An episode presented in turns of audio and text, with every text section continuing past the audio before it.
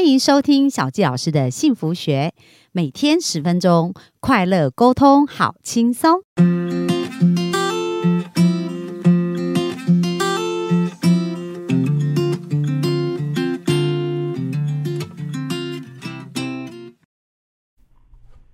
欢迎收听小纪老师的幸福学，很开心又在空中跟大家见面。那本周呢，我们邀请的这位来宾啊，小纪老师为他的声音感到非常的痴迷，因为他真的有很好听的声音哦，所以他一直都在从事有关于音乐创作。然后呢，在他十七岁就找到自己人生想做，就是跟音乐有关。所以小纪老师特别邀请他来跟我们谈一谈他自己在实现人生这个音乐的梦想上的一些经历跟过程哦。那本身呢，我们今天请到这一位特别来宾，呃，以琳呢，她从事十三年的音乐编曲，然后也做电影跟电视的一个配乐哦。那最近她配乐的一部电影。电影呢，电视哦，就在公视的台语台即将上演，叫做《全职人生》。这个“全”哦，是打拳的“拳”，也蛮特别。所以等一下有机会，她也可以聊一聊。然后本身也从事音乐剧，还有 VR 跟科技艺术的这个声音设计，所以他的整个人生里面呢、跟声音跟音乐都脱离不了关系。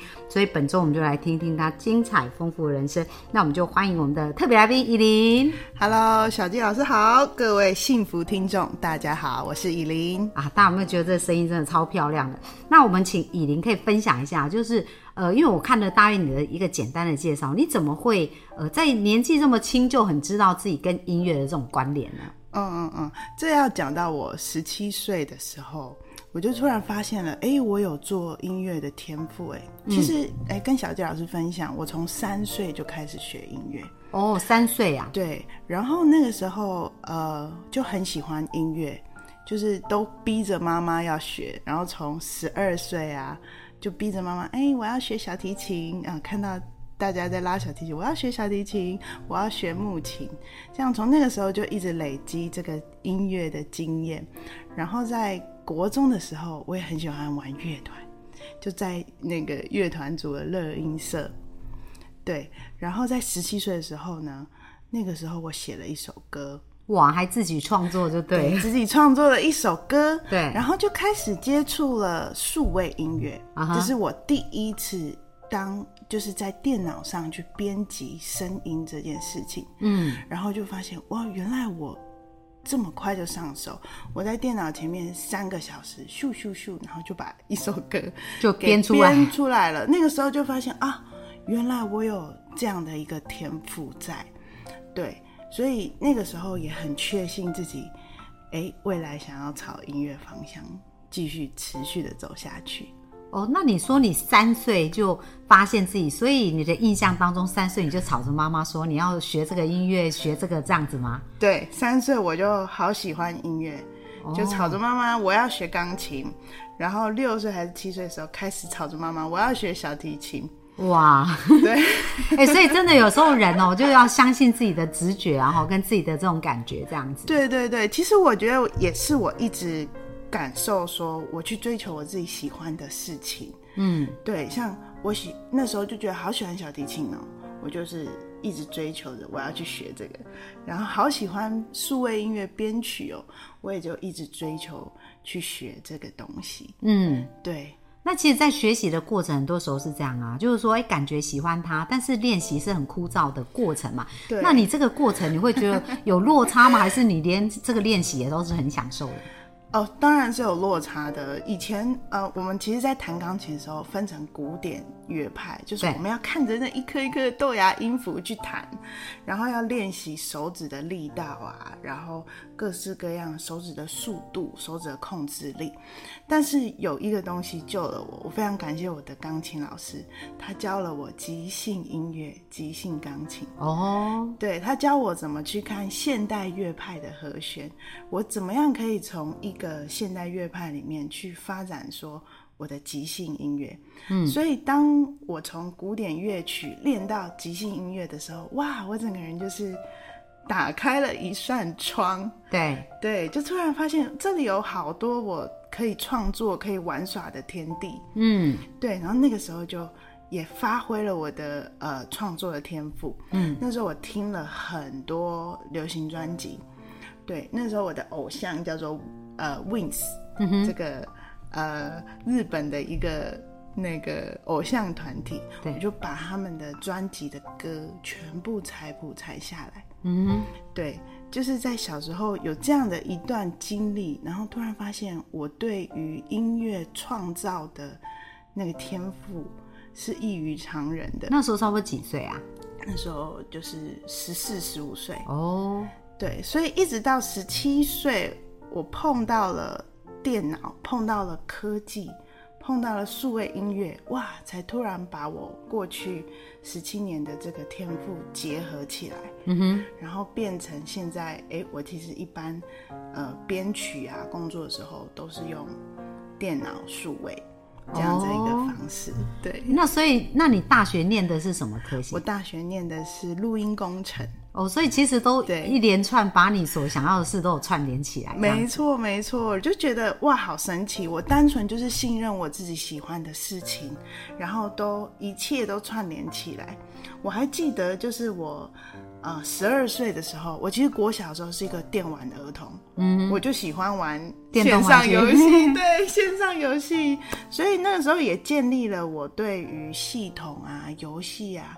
逻辑、电脑操作的一些概念。所以哈、那喜欢打电动的爸爸妈妈也不用太担心，因为孩子还是可以常从当中学习的哦，对不对？ 对对对对，没错。所以也就是这样的经历，让我发现，哎，一路上其实我就追求我喜欢的东西，我就信任我喜欢的东西。后来它真的变成了一个，嗯、可以让我维生的一个工具，而且我觉得我好幸福哦，就是我做的工作就是我的兴趣。嗯，这件事情我，嗯，我自己到现在都很感恩。那你好的幸福爸爸妈妈有没有？因为很多如果想要从事这种艺艺术或创作，好像父母有时候都会担心啊，孩子这样会不会呃吃不饱啊，或没办法？那你爸妈是怎么看这些事啊？我爸妈百分之百全力支持我。嗯，对对，其实他们心里都会担心啦，但是呃，他们就放任我去追求我想做到的事，对，然后我也跟他们说，嗯、我做得到，嗯，他们也信任我做得到。我觉得是就建立这种信任的关系，所以我爸爸妈妈在支持我走音乐路上是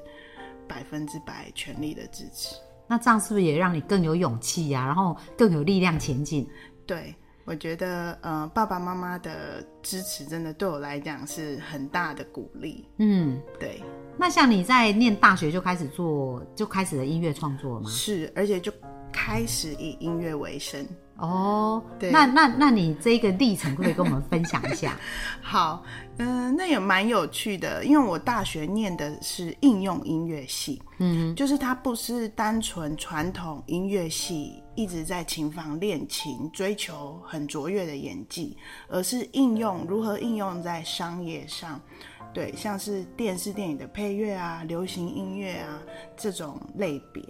对，所以其实我从大学我第一份工作，我一直印象很深刻。我第一份赚钱来的靠数位编曲赚钱来的工作，我其实是做赚罐头音乐， 哦，就是你走进 Seven 会听到那个背景音乐，哦有没有嗯哼对就是有些店家会放那个电背景音乐。那那时候我们很有趣哦，我们那时候因为大学生嘛，就一首罐头音乐一千二，哦，然后那个呃版权公司就会买断它。对，对，那大学生要赚钱，所以我们就很认真的做。其实我的功力也是从那个时候开始锻开炼。始锻炼。对，就这样一手一千二，一个月可能我们做个十手、二十手，所以是那个量是非常的大。然后在那样子的过程中去锻炼自己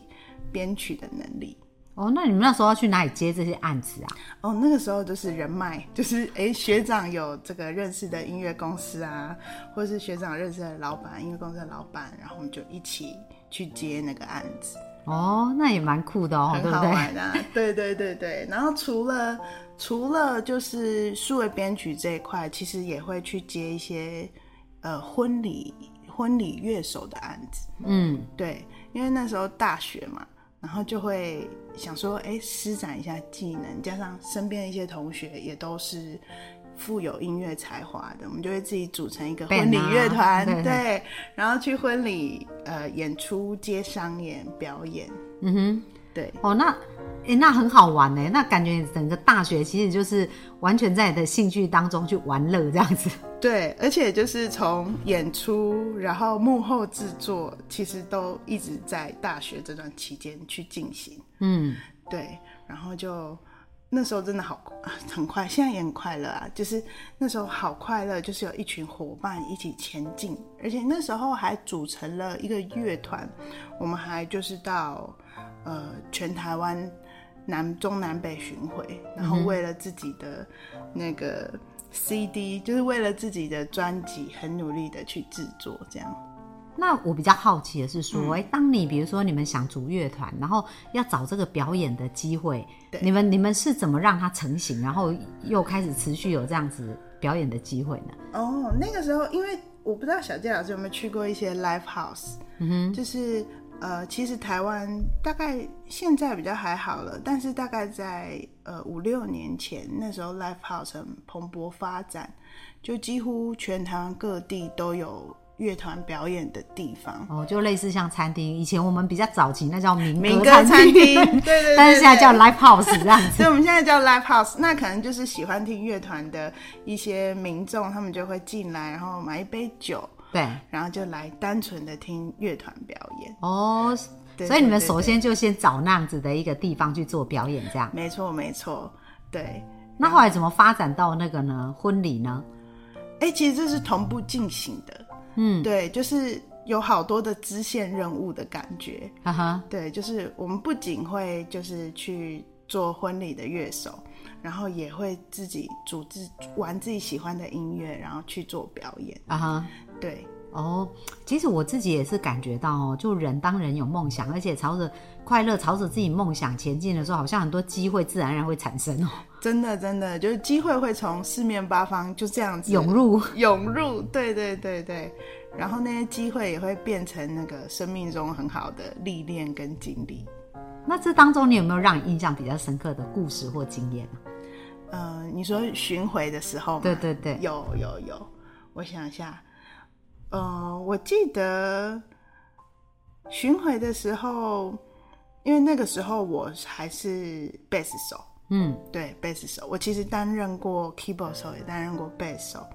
我记得有一次我的贝斯完全忘记带了。 就是我是一个很天兵的人，我出去演出我会忘记带琴的电源线，然后会忘记带贝斯，就是我都已经出门了，然后上高铁了，然后就才发现才发现哇，真的太天兵了。所以那次演出，我就记得我就是借另外一个乐团的贝斯手的琴在台上演完 了，对，然后有好多次这样的经验哦、对。临危不乱了、啊没关系，因为对你这种发电机能量很强的人，就是随速呃随手都可以取材这样的感觉。对对对对对对，而且你也不会太惊慌，对不对？我也不会太惊慌，我就觉得凡事有它自然的道理，就会去去它要去的地方。对啊，可能旁边人紧张的要命，但是你就还很蛮怡然自得。 对对对对，包含有一次去花莲演出的时候，我也忘记带我的琴的变压器，就是电源线。然后我那台琴又是特殊的规格，对。然后那时候还很紧张，因为那时候我们去远雄饭店去演出，然后那时候就还特别跑下山，动用了所有的花莲的人脉，找到了那个变压器。对，就是对我的就是，我觉得我的心态就是说啊，凡事都有解决的方法。嗯，那如果找不到也没也关系，是最好的 安排。所以这是一个很棒的信念哦，大家可以学习，就是 说凡事都有解决的方法，如果